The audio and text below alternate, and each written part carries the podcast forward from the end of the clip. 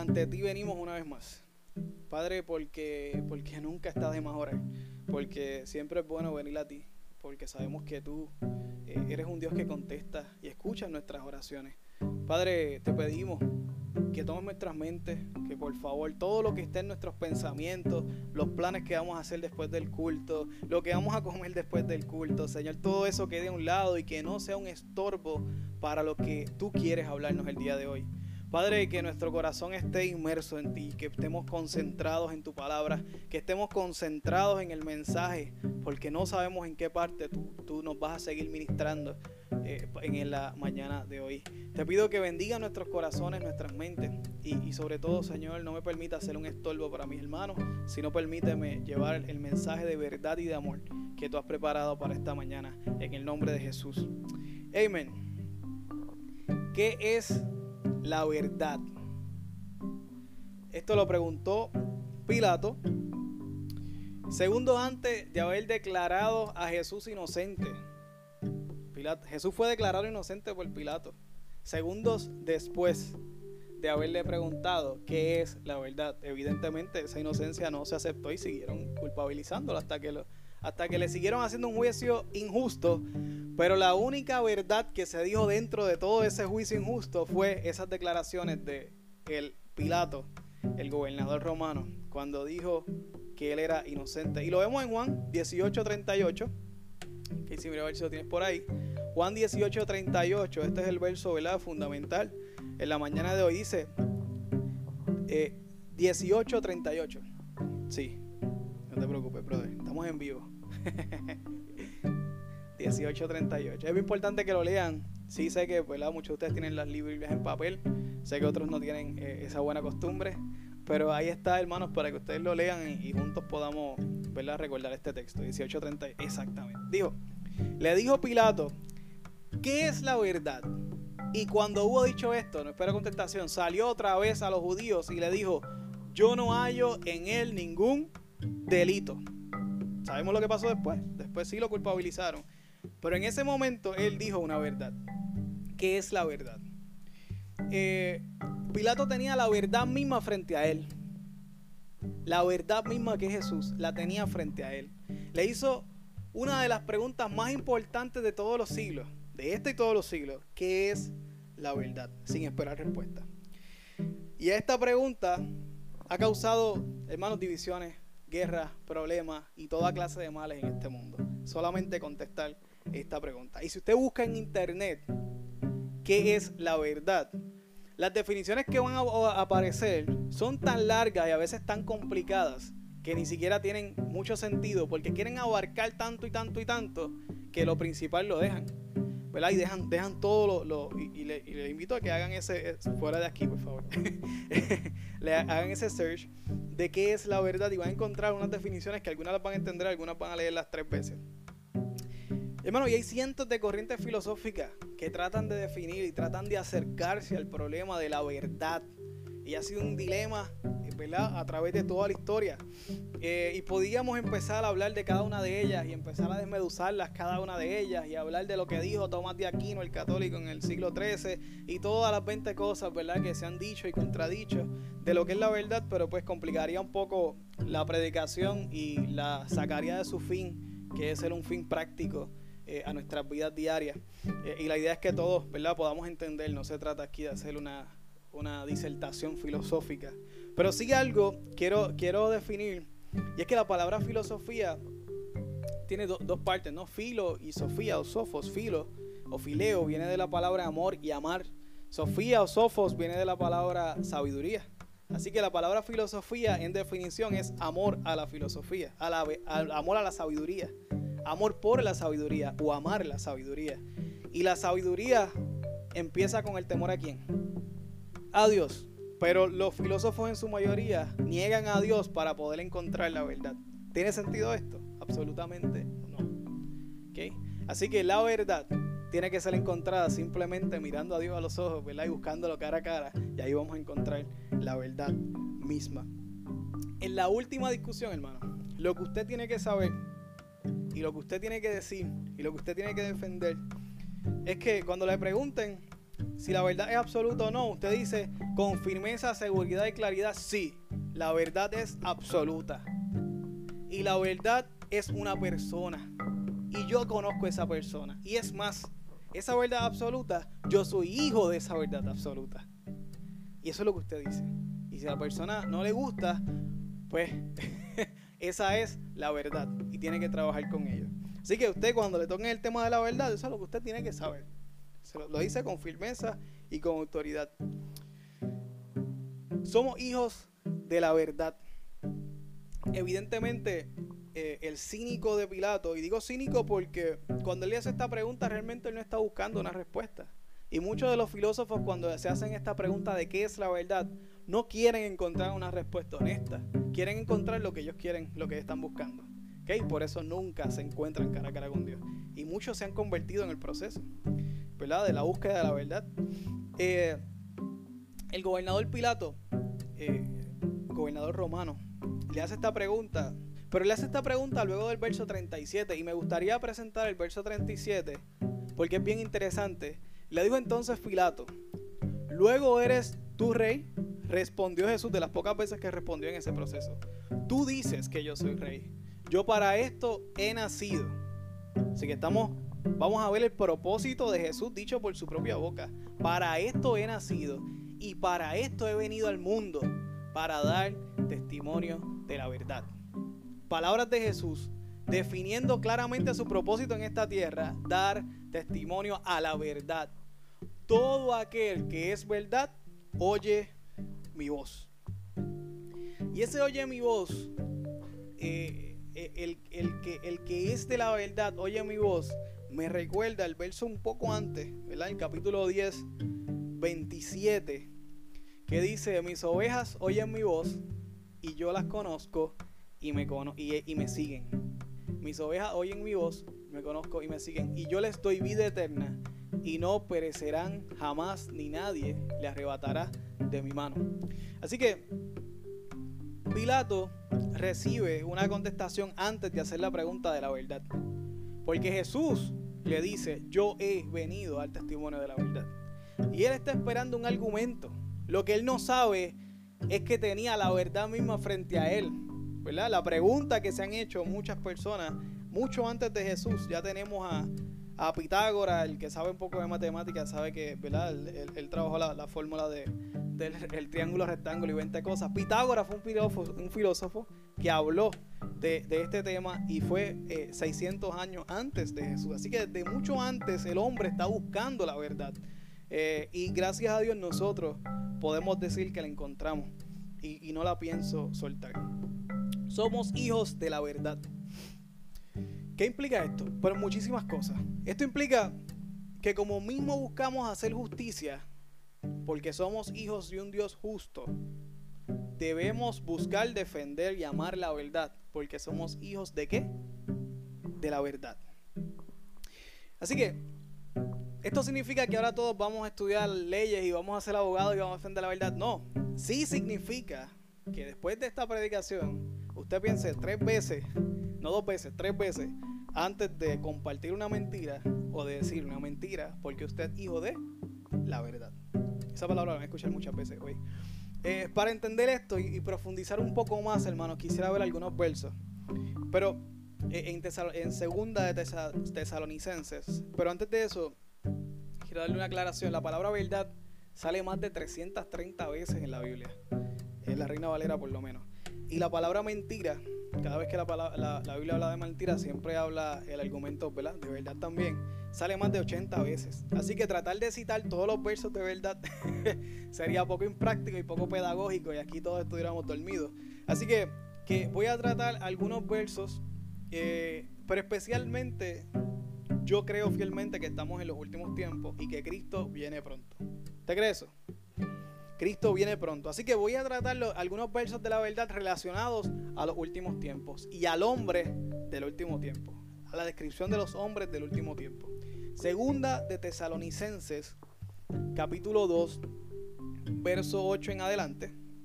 Vamos a leer. Y dice así. Y entonces, hablando de los tiempos del fin, y entonces se manifestará aquel inicuo a quien el Señor matará con el espíritu de su boca y destruirá con el resplandor de su venida. Inicuo cuyo advenimiento es por obra de Satanás, con gran poder y señales y prodigios eh, mentirosos. Y con todo engaño, y con todo engaño de iniquidad para los que se pierden, por cuanto no recibieron, mire qué bonito esto, el amor de la verdad para ser salvos. Porque esto Dios le a estos por, por esto Dios les envía un poder engañoso para que crean la mentira a fin de que sean condenados todos los que no creyeron a la verdad, sino que se complacieron en la injusticia. ¿Es serio este asunto? Muy serio.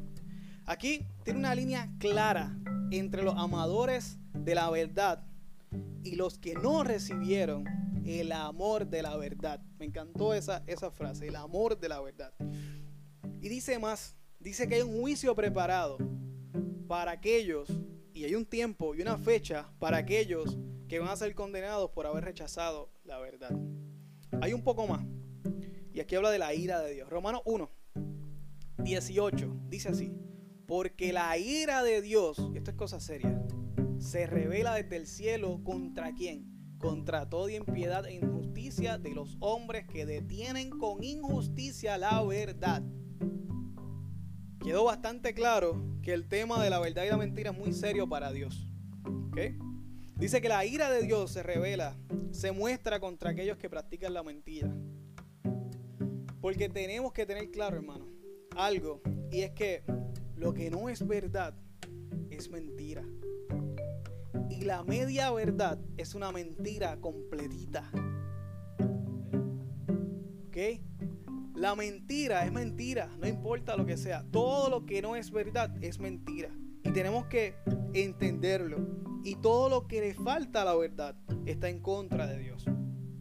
Y hermano, la mentira tiene una capacidad increíble de destrucción, de destruir, de atar a una persona familias, atar organizaciones, atar instituciones, eh, empresas, las puede llevar a la quiebra por mentir.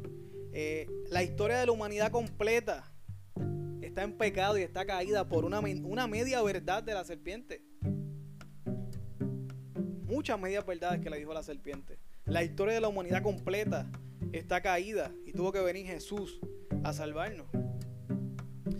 Y, pero a pesar de que la mentira ata, la verdad libera, liberta. Una de las grandes ventajas y virtudes de la verdad en nuestra vida, practicar la verdad en nuestra vida, es que la libertad, la verdad liberta. Y evidentemente voy a Juan 8, 31 y 32. Vamos a leerlo. Dijo entonces Jesús a los judíos que habían creído en él, si vosotros, sí, condición, si vosotros permanecer, permanecieres en mi palabra, seréis verdaderamente mis discípulos. Y lo próximo, y conoceréis la verdad, y la verdad os hará libre. Hay una condición, hay que permanecer en la palabra de Dios, permanecer, no es leerla una vez en tu vida, es permanecer en ella, estudiando, comiéndola como si fuera lo que es alimento espiritual para tu alma, para tu vida. Si permaneces en la palabra, entonces Vas a ser un verdadero discípulo y entonces la verdad te hará libre. Pero Juan 17, 17 dice esto, santifica, santifícalos en tu verdad, tu palabra es la verdad. Así que la Biblia misma es la verdad y permanecer en la verdad nos va a hacer libres. Así que vemos una conexión directa entre la verdad y la libertad que Dios nos otorga. Eh, y sí, y sí, todos estos versos, si buscan su contexto, habla de libertad del pecado. Explícitamente habla de la libertad del pecado. No habla necesariamente de una mentira. El contexto de estos versos habla del pecado. Pero pregunto yo, ¿la mentira es pecado? ¿Seguro? Y si no, y si no me vaya al octavo mandamiento. El octavo mandamiento habla claramente de la mentira. Y por eso es que este verso aplica directamente a la libertad de la mentira. Eh, vivir escondiendo un pecado que reconoces que si, se, que si sale a la luz le va a hacer daño a muchas personas, ¿es una mentira? Sí. Ese pecado te ata, te controla y te quita la paz. La mentira, eh, tras que es pecado, ¿verdad? Y lo dice claro el mandamiento, es una práctica que daña relaciones y no permite que las cosas funcionen y que corran como deben correr. La mentira daña relaciones. Vamos a ver algunos ejemplos bíblicos. David. David estuvo involucrado con la mentira. Sí. Estuvo con la vecina, se acostó con ella, tenía sospecha de que estaba embarazada, llamó a Urias, uno de sus mejores soldados, fiel. Lo llamó, acuéstate con ella. No, él era fiel y dijo, no, no me voy a acostar con ella porque yo estoy en batalla y los guerreros no nos acostamos con nuestra mujeres porque ellos no están con su mujer y yo no voy a estar con ella. Se fue y lo mandó al frente de batalla. Murió. ¿Cuál fue la consecuencia? De muchas. Pensamos que su primer hijo murió, pero también Urias murió. ¿Y ese batallón de guerra sufrió porque no tenía uno de sus soldados? Sí, probablemente muchos más murieron porque no estaba Urias el fuerte frente a ellos. ¿Verdad que sí? Mucha gente se afecta por una mentira.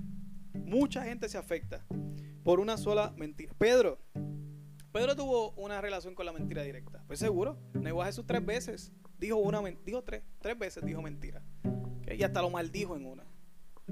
¿Cuál fue la consecuencia? Lloró amargamente lloró amargamente y, tuvo, ¿verdad? Que Jesús mismo venir a, restaurar esa relación y, levantarlo. Abraham se relacionó con la mentira. Sí.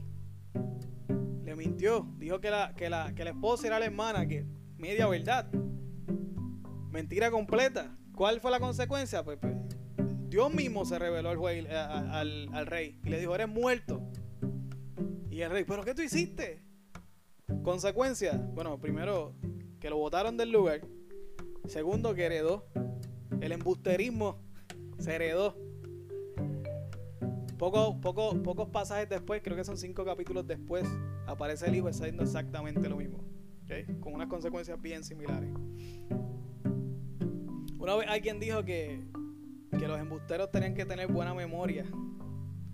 Porque, porque mentir eh, si, te olvidas de tus mentiras, pues te vas, vas a quedar, ¿verdad? Atrapado en el mismo lazo que tú creaste. Eh, y mentir le quita la paz a cualquiera, hermano. Cargar una mentira le quita la paz a cualquiera. Eh, y tiene que recordar sus mentiras, porque si no, no sabe cuándo lo van a descubrir. Tiene que recordarlas, porque si no, tiene que seguir tapando y probablemente tiene que añadir mentiras tras mentiras y se convierte en una bola de nieve pesada, como cualquier bulto de, pesado, de pecado, ¿verdad? Que uno carga. Eh, y si a uno se le olvida que si viene, viniendo a la cruz te liberas de ese bulto, peor todavía. Y hay gente que vive toda su vida añadiendo mentiras tras mentiras tras mentiras. Y por eso la Biblia dice que al que mucho se le perdona, mucho ama. Y yo estoy bien enchulado del Señor. y sé, sé, que muchos vinimos al Señor con mucha carga de pecado. Y sabemos lo que es la tener ese, soltar ese bulto de pecado. Eh, y la mentira es un bulto que cargamos muchos eh, por mucho tiempo. Proverbios 6.2 dice,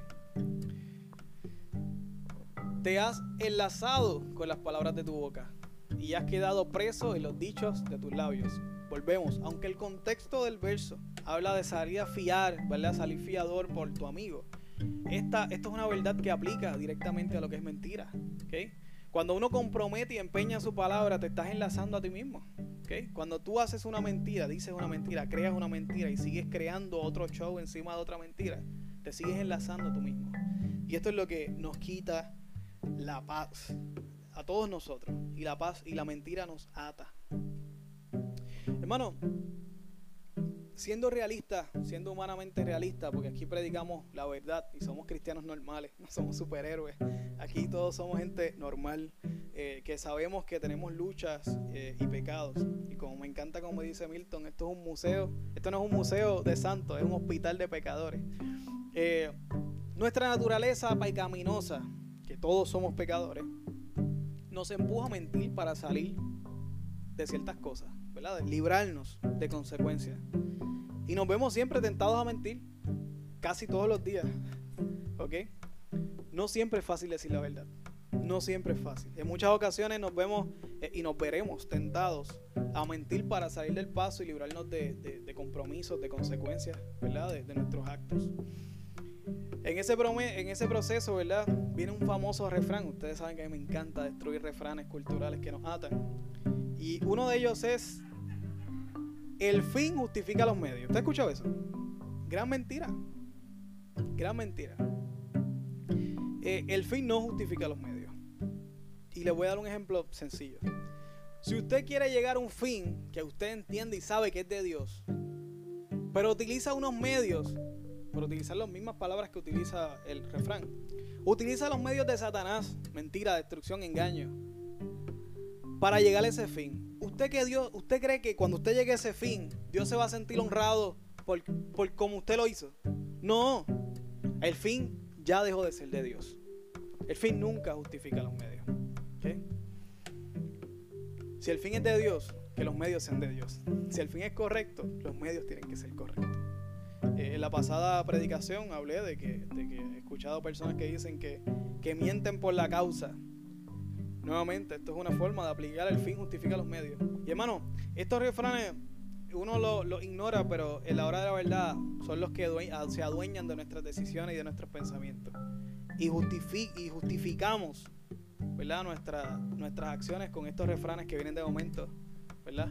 Eh, y de momento te adoctrinan a hacer lo que el refrán dice. Y se te olvida la palabra de Dios, pero te acuerdas del refrán clarito. Esta predicación es para, para que lo elimines de tu, de tu repertorio de refranes eh, y, y empiezas a llenarlo de palabra de Dios. Al terminar sus 40 días, Jesús tuvo una tentación fuerte.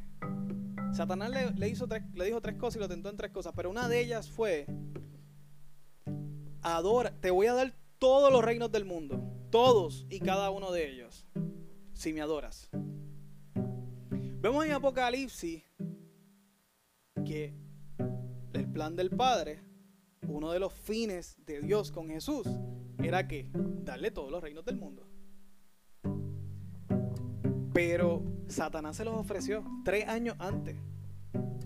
Tres años antes, sin pasar por el Calvario, sin tener que disipular a los doce cabezones discípulos, sin tener que soportar a Judas, sabiendo que lo iba a vender y, tener que disipularlo como si fuera bueno. Sin tener que soportar a, todas estas cosas, el, la crucifixión, eh, todo este tipo de cosas. Iba a tener los reinos del mundo. ¿Y él utilizó los medios de Satanás para llegar a los fines de Dios? No, escogió el camino estrecho. Para morir en la cruz por nuestros pecados, llevar cautivo a la cautividad,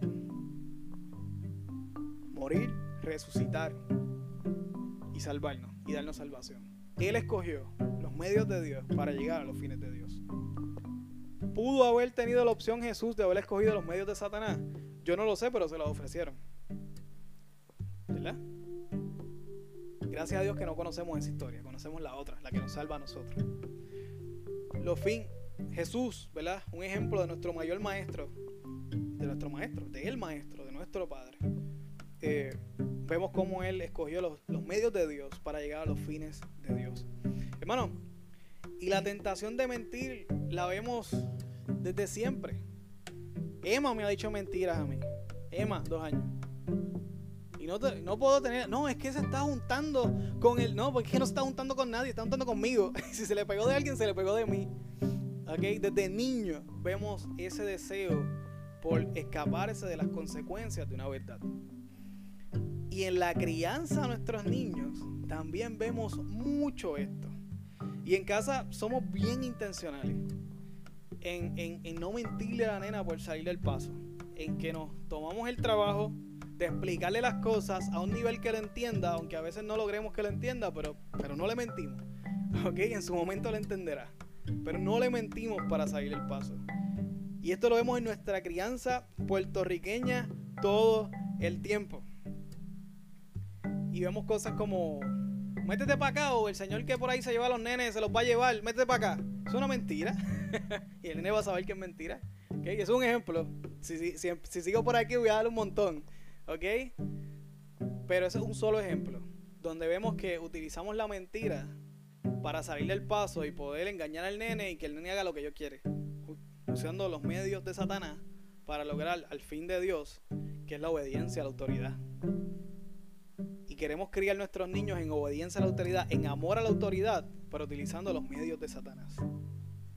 Eso no es coherente con los hijos de verdad. Mateo 5.9. Este, esta es de las bienaventuranzas mi, mi favorita.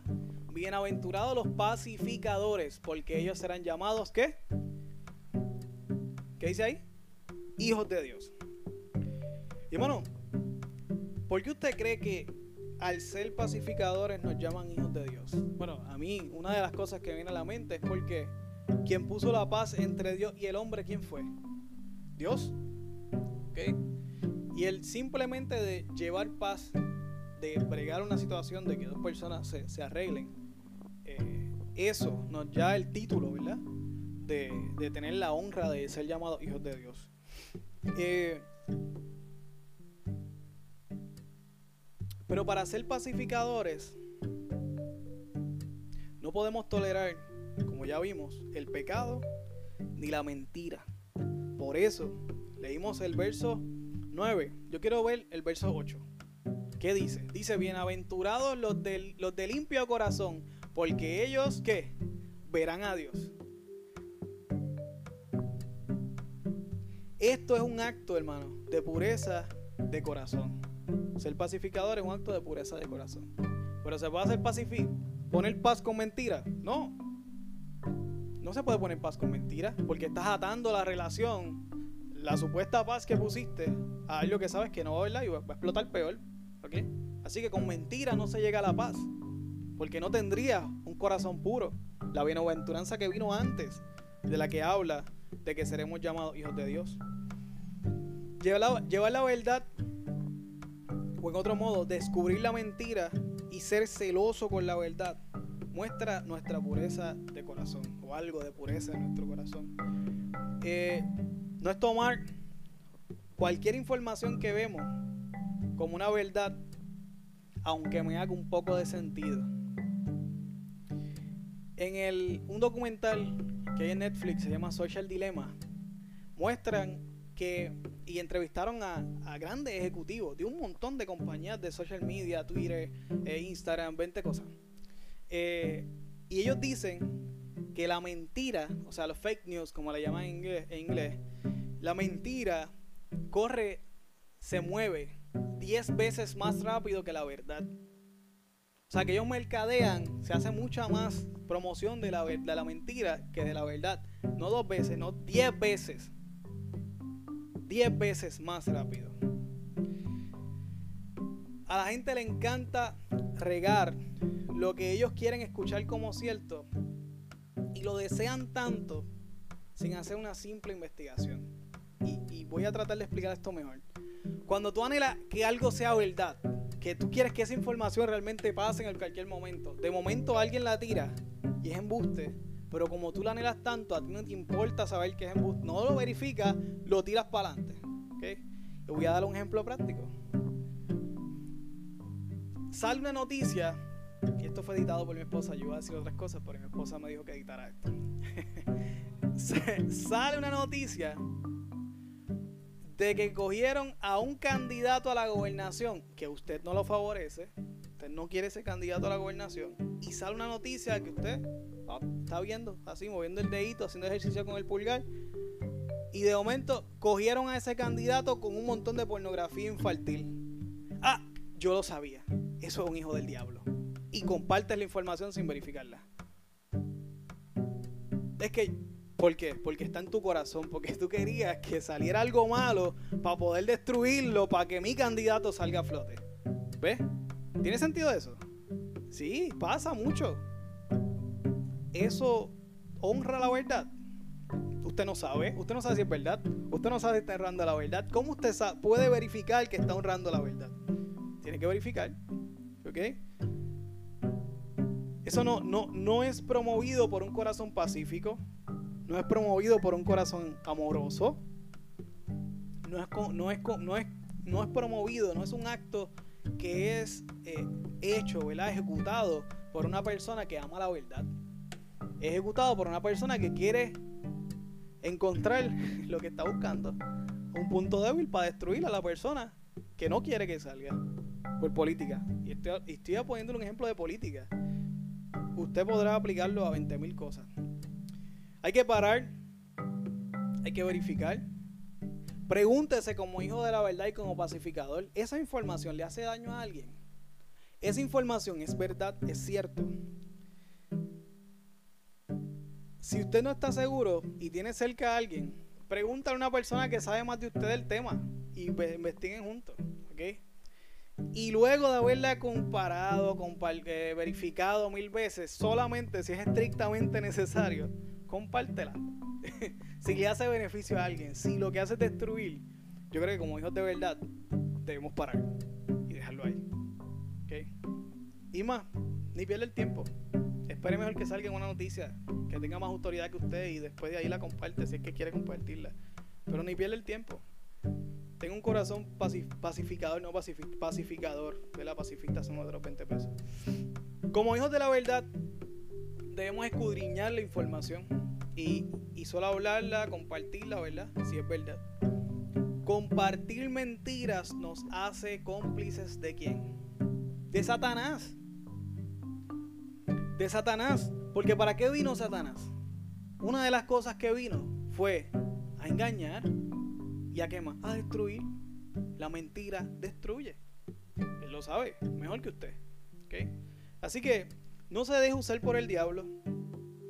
Sea un hijo de Dios, sea hijo de la verdad, sea pacificador. Y le voy a dar, a mí me gusta ser práctico en mis prédicas. Le voy a dar técnicas para, para usted saber si algo es verdad o no es verdad. Porque está en esta generación de tanta, eh, y cuando hablo de generación no hablo de los milenios, no hablo de, este tiempo en que vivimos. La información corre, corre, corre, corre. Y uno no sabe ni, ni se abruma de tanta información. Primero que tiene que hacer es verifique la fuente. Verifique la fuente. Hermano, un ejemplo. Yo amo a Milton y lo respeto. Y todas sus prédicas las doy como buenas, ¿verdad? Si hay algo sospechoso, le voy a preguntar, ¿verdad? Y yo, yo les inspiro que ustedes hagan lo mismo con él y conmigo y con todo el que se predica aquí. Porque somos responsables de predicar qué? La verdad. Y a nadie nos debe molestar. Eh, pero yo no cito a Milton y sus predicaciones. Yo no cito a Gigi Ávila ni a Billy Graham. ¿Qué yo cito como fundamento de mis predicaciones? La Biblia. ¿Por qué? Porque es la fuente de verdad. Es la fuente original. Es de donde sale toda, todo nuestro cristianismo, todo lo que sabemos sale de nuestra Biblia. Yo cito la Biblia. ¿Por qué? Porque esto yo sé que no me voy a equivocar. Una predicación de pues puede que tenga algún error humano una interpretación, ¿verdad? Temperada para aquel momento que la predicó, ¿verdad? Yo cito la fuente original que es la palabra. Pues lo mismo pasa con las noticias y la información que usted ve por ahí. Busque la fuente original. Es importante conocer de dónde sale la información. Mira, yo estoy en 20.000 chat y gracias a Milton en 20.500 más. Y es común, hermano, ver fotos a mitad, website desconocidos raros, punto colombia, punto net, punto fulanito de tal, y de momento hay una información ahí que, ¿de dónde sale esto? Ah, no, porque salió que con el limón tú te, tú te curas de coronavirus, pero, pero, pero, ¿de dónde sale esa fuente? No, pues es que ahí lo dice un estudio, pero busca la fuente. Y recibo, hermano, recibo sites y fotos y cosas de perfiles extraños, de personas que cuando usted ve el perfil, tiene dos amigos. ¿Qué es eso?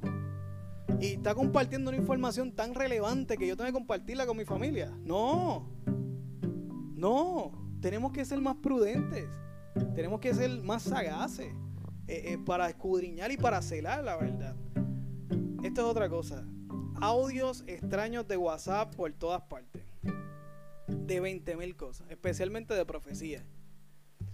Hermano, yo creo en los carismas del Espíritu Santo están hoy. Hoy, ayer y el hemos eh, eh, eh, pues, nosotros vivimos alrededor de los carismas del Espíritu Santo. Cuando hablo de carisma, hablo de dones, hablo de, experiencias sobrenaturales, espirituales, con el Espíritu Santo. Yo creo en la, en la profecía. Pero tenemos que discernir. Y tirar para adelante un, un audio de WhatsApp que usted no sabe ni quién lo escribió, ni quién lo, ni la información que se dio. Y usted lo está tirando para adelante sin saber las consecuencias que eso pueda tener con la persona y con los demás. Seamos celosos de la verdad. Un texto copy and paste que cualquiera lo pudo haber editado incluyéndose usted mismo. Y de momento aparece la verdad más reveladora así, con el simbolito de forward arriba de WhatsApp, que eso salió de otro lado. Y te lo envían y de momento está ahí, usted lo lee. ¡Wow! Mira lo que va a pasar mañana. ¿Qué sabe usted? No, no sea partícipe de compartir eso. Sea más sagaz, sea celoso de la verdad. Videos que no se saben ni cuándo se grabaron. Y de momento, mira, no, es que yo vi un video. Yo veo, yo veo Netflix y veo un montón Marvel. Voy a creer todo lo que dice Marvel. No, eso es fantasía. Pues lo mismo pueden hacer en cualquier lado. Hermano. ¿Ok? Tenemos que ser mucho más sagaces, tener mucho más cuidado con las cosas que vemos, con las cosas que consumimos y que compartimos a los otros. Necesitamos ser cautelosos con eso. Primero, porque Satanás nos puede estar usando en su plan de engaño, de destrucción, de robarle la paz a la gente. De robarle la paz. No, usted no llega una foto, un video, un audio que le quita la paz y de momento usted como que se le aprieta el pecho. Como, borre eso, no lo comparta. Porque está compartiendo el mismo efecto que usted tuvo. Ay, no es que yo no sé si por si acaso, no olvide ser por si acaso. Ore y que Dios le revele a las personas que usted ama si por si acaso. Olvídese de eso. Necesitamos estar cuidado, ¿verdad? Tener cuidado por el segundo. Lo primero es no ser, ¿verdad? Utilizados por Satanás. Segundo, porque ese es el valor de este mundo. Tener información primero. Tener todo lo, estreno. Última hora. Ese no es el valor de nosotros. Yo le estoy predicando una palabra que se escribió hace dos mil años. Eso no es última hora. Eso no es un valor del reino de Dios. lo último, lo nuevo, no. No, lo nuevo no es lo más importante en esta vida. Me encanta un, un cantautor de América Latina, no sé dónde, creo que es Colombia. Eh, y tiene una canción que habla de que, de que, de que no todo lo, bueno, no todo lo satisfactorio está en lo, está lo viejo. Que hay, que hay gusto en el vino viejo, añejado. Que hay gusto en la foto amarilla de los recuerdos del pasado. Que hay gusto en, en sentarse a tomarse una taza de café en esa tacita vieja. Hay gusto en lo viejo y nosotros nos degustamos de una palabra que tiene dos mil años. Si esto es un pan, esto es un pan viejísimo. y es lo que comemos y, lo que, y es la dieta diaria que debe tener todo cristiano. Que no perece. Así que no debemos estar atados a estos valores de este mundo, de todo lo nuevo y, última hora. Y, ay, dale refresh, dale refresh para saber qué pasó en la noticia. Mira, pasó, búscate. Es como un estrés. Ese estrés de la información. No, hermano, la verdad no perece. Y si le va a afectar a usted, Dios le va a alertar a usted y a los tuyos. Confíe. Tenga paz en su corazón. No se deje atar por este mundo de tanta prisa y tanta información y la última hora y todo. Tenga paz en su corazón. Y, hermano, di una pequeña aplicación, ¿verdad? Actualizada eh, con lo que está pasando, pero esto, este, este fundamento bíblico, esta verdad bíblica, este fundamento básico del cristianismo es aplicado a mil cosas. Pero eso le toca a usted. Eso le toca a usted. Aplicarlo a todas las cosas que le pueda aplicar. Yo le di un poco aquí un tono jocoso, pero real. Yo sé que todos lo pueden saber que es real. Eh, pero aplíquelo. Queda de usted eh, buscar la palabra, escuchar el mensaje y decirle, Señor, eh, por algo tú me estás diciendo esto. Yo no creo que, ¿verdad? Que, Dios inventó esto a lo loco. Alguien necesita esto hoy, mínimo una persona. Porque si yo, no creo que Dios pierda el tiempo. ¿Ok? Así que escudriñese. Busque, eh, Señor, dime, además de esto de WhatsApp y todas estas cosas, ¿en qué más, en qué más yo puedo aplicar esto en mi vida? Debemos estar muy alertas, hermanos, de no ser utilizados por Satanás. Pablo le dijo a Timoteo, eh, en, segunda, en su segunda carta a Timoteo, le dijo que, el hombre del último tiempo iba a ser engañador. No necesariamente porque quiere, Si usted está compartiendo algo, una información que realmente es desinformación, usted se está convirtiendo en un engañador. Sin, por buena intención, pero usted se está convirtiendo en un engañador. Usted tiene las cualidades de un hombre del último tiempo. ¿Ok? Por eso tenemos que ser celosos con nuestra verdad. Debemos estar alerta y siempre estar buscando la oración y la verdad, nuestro Padre, que el Espíritu Santo nos, mira, nos redalguya. Usted no es, no tiene que estar compartiendo la última noticia. Usted no es el salvador de las redes sociales. Déjeselo eso a otros que viven de eso.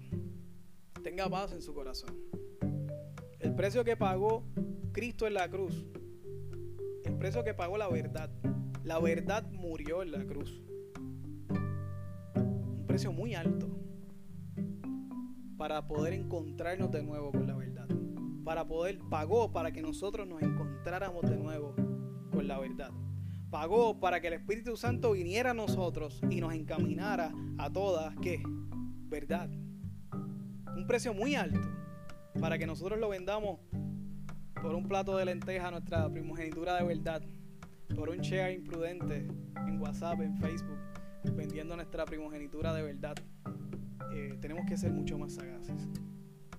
Seamos responsables, seamos cuidadosos, seamos pacificadores. Recordemos que somos hijos de la verdad. Y cuando usted sienta la tentación de mentir, más allá de compartir la verdad en su aplicación práctica del día a día, yo quiero que usted recuerde este verso, 1 Corintios 10, 10 13. Y usted lo escucha muy bien no os ha sobrevenido ninguna tentación que no sea humana, pero fiel es Dios, que no os, no os dejará ser tentado más de lo que podéis resistir, sino que dará también juntamente con la tentación de mentir la salida para que puedan soportarla. Usted siempre de parte de Dios, Dios siempre va a hacer su parte. De darle a usted la salida cuando usted se sienta tentado a mentir. Y la tentación que usted tiene de mentir no es, no es sobrenatural, es humana. Tentación humana, dice ahí. Y toda la, la resistió Cristo, toda.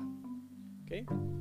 Y Dios siempre le va, nos va a dar a nosotros, siempre, cada vez que tengamos tentación de mentir, una salida.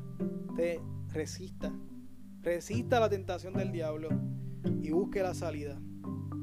Porque Dios ya con mucha probabilidad nos la dio. Bueno, quisiera orar. Quisiera que todos oráramos. Nos vamos a poner de pie en, un momento. Y la oración, quiero que sea esta eh, esta, es mi, esta es mi propuesta para que usted ore. Usted ora si, si usted así lo desea. Mi propuesta para que ustedes oren y oremos juntos es orar por ser valientes defensores de la verdad. Ser valientes defensores de la verdad. Decir la verdad aunque nos cueste, aunque nos traiga las consecuencias que nos traiga. Dios le va a honrar, Dios lo va a sacar. La Biblia dice que David tenía el corazón conforme al corazón de Dios. Pedro terminó siendo el líder de la iglesia y Abraham, nuestro padre. Así que Dios te va a honrar cuando tú descubras tu mentira, te va a libertar de esa atadura. Tira ese bulto de pecado a la cruz. Oremos por ser cuidadosos con lo que compartimos en este mundo de información que viene y va. Seamos cuidadosos, cautelosos. Oremos para siempre escoger la salida de la tentación de la mentira. Si me lo permiten, vamos a ponernos de pie. Vamos a orar. Y, vamos a orar con esto en mente, hermano. Ya, ya el Espíritu Santo ha trabajado con ustedes y ya les ha traído a memoria eh, todo por lo que nosotros tenemos que orar. Y recuerden, yo soy el que prepara esta predicación. yo pasé por este proceso. Eh, primero que todos nosotros, ¿verdad? Eh, así que vamos a orar. Vamos a orar al Señor. Vamos a orar con fe. Vamos a orar sabiendo que hay un Padre que está esperando nuestra oración y que está deseoso por simplemente contestar. Padre, en el nombre de Jesús, Señor, venimos ante tu presencia, Dios. Agradecidos por una vez más que tú nos hablas. Agradecidos porque tu palabra siempre nos guía en nuestro camino, Señor. Gracias. Gracias por recordarnos nuestra, nuestra identidad en ti. Gracias por recordarnos que nuestra identidad es que somos hijos tuyos y que somos hijos de la verdad. Padre, yo te pido por favor que nos des la, nos des la valentía, Señor. Nos des la valentía para siempre escoger la verdad, no importa las consecuencias, Señor Padre. Padre, perdónanos, Señor. Perdónanos por las veces que hemos ocultado, Señor, pecados que sabemos que nos darán una consecuencia difícil, Padre. Y danos, Señor, también la gracia, el perdón para perdonar a aquellos que nos han dañado con sus mentiras, Señor. Permítenos tener un corazón sabiendo que todos somos pecadores, Dios. Y que así como nosotros hemos engañado, así nos has engañado, pero así tú nos has perdonado, Señor. Tú estás esperando que nosotros confesemos para que tú nos libres de esa carga del pecado y tú nos libertes de esa atadura que tuvimos con los dichos de nuestra boca. Padre, te pido, Señor, que tú nos permitas tener discernimiento a la hora de, las noticias que vemos, eh, las, las, noticias, información de nuestros hermanos en Cristo o hermanos que compartimos, Señor, a otros. Padre, ayúdanos a, cuidar la dignidad de toda persona, que no compartamos información que destruya, sino que compartamos información que construya una paz, que construya eh, eh, restauración, Señor, en, los lazos de relaciones de todas las personas, incluyendo las personas que amamos, Señor. Padre, te pido, Señor, que tú nos des la valentía, que tú nos des, Señor, el denuedo, que tú nos des, Señor, la fortaleza para poder escoger siempre la salida de cada tentación de la mentira. Señor, libértanos de este pecado. Libértanos de la mentira, Padre, que tanto daño hace a nuestro diario vivir y que tan acostumbrado lo tenemos en nuestro día a día, Señor. Padre, por favor, purifica y santifica nuestras conversaciones. Purifica y santifica, Señor, las cosas que hacemos, que decimos, lo que decimos o lo que omitimos, Señor. Escondiendo medias verdades o diciendo mentiras completas, Padre amado. Te pido en el nombre de Jesús que tú nos ayudes, Padre, a tener corazones puros para poder verte. Señor, a ser pacificadores para poder ser reconocidos como hijos tuyos. Pero sobre todo, purifica nuestros corazones, Señor. Porque es que Espíritu Santo, sin ti, ¿qué podemos hacer? Sin ti, ¿cómo podríamos lograr esto? Te pido que, que nos llenes en esta hora, Señor. Que tú vengas a nuestras vidas, que nos sanes, Señor que nos libertes de este engaño del enemigo, Señor, porque queremos ser reconocidos hijos tuyos, pero más que ser reconocidos es ser hijos tuyos, Señor. Tener la convicción de tu Espíritu Santo de que somos hijos, Señor. Padre, te doy las gracias. Te doy las gracias por este tiempo. Te doy las gracias por esta enseñanza, Señor. Y te pido que tú bendigas a cada uno de mis hermanos que les recuerde, Señor, la escritura, más allá que los refranes populares, tu escritura sea impregnada en sus corazones, Señor. Y que siempre la recuerden cada vez que vayan a ser tentados, que tu palabra venga, Señor, a memoria y soporten el pecado, Dios. Ayúdanos, Señor, porque es que no podemos hacerlo sin ti. Padre, ayúdanos. Gracias por tu misericordia. Te adoramos, te bendecimos te damos gracias, Señor, te glorificamos, te reconocemos como Rey, dueño y Señor de nuestra vida, Dios. Porque a ti hemos entregado nuestra vida. Ya no vivimos nosotros. Decidimos y determinamos que seas tú el que vivas en nosotros. Que Cristo viva en nosotros. Que tu Espíritu de verdad sea el que habite en nosotros, Dios. Gracias por este día. Te lo pedimos sabiendo que escuchaste nuestra, nuestra oración, sabiendo que esto está en tu voluntad y sabiendo que tú nos vas a ayudar que vas a contestarla, Señor, en tu tiempo. Te lo pedimos en el nombre poderoso de Jesús. Amén.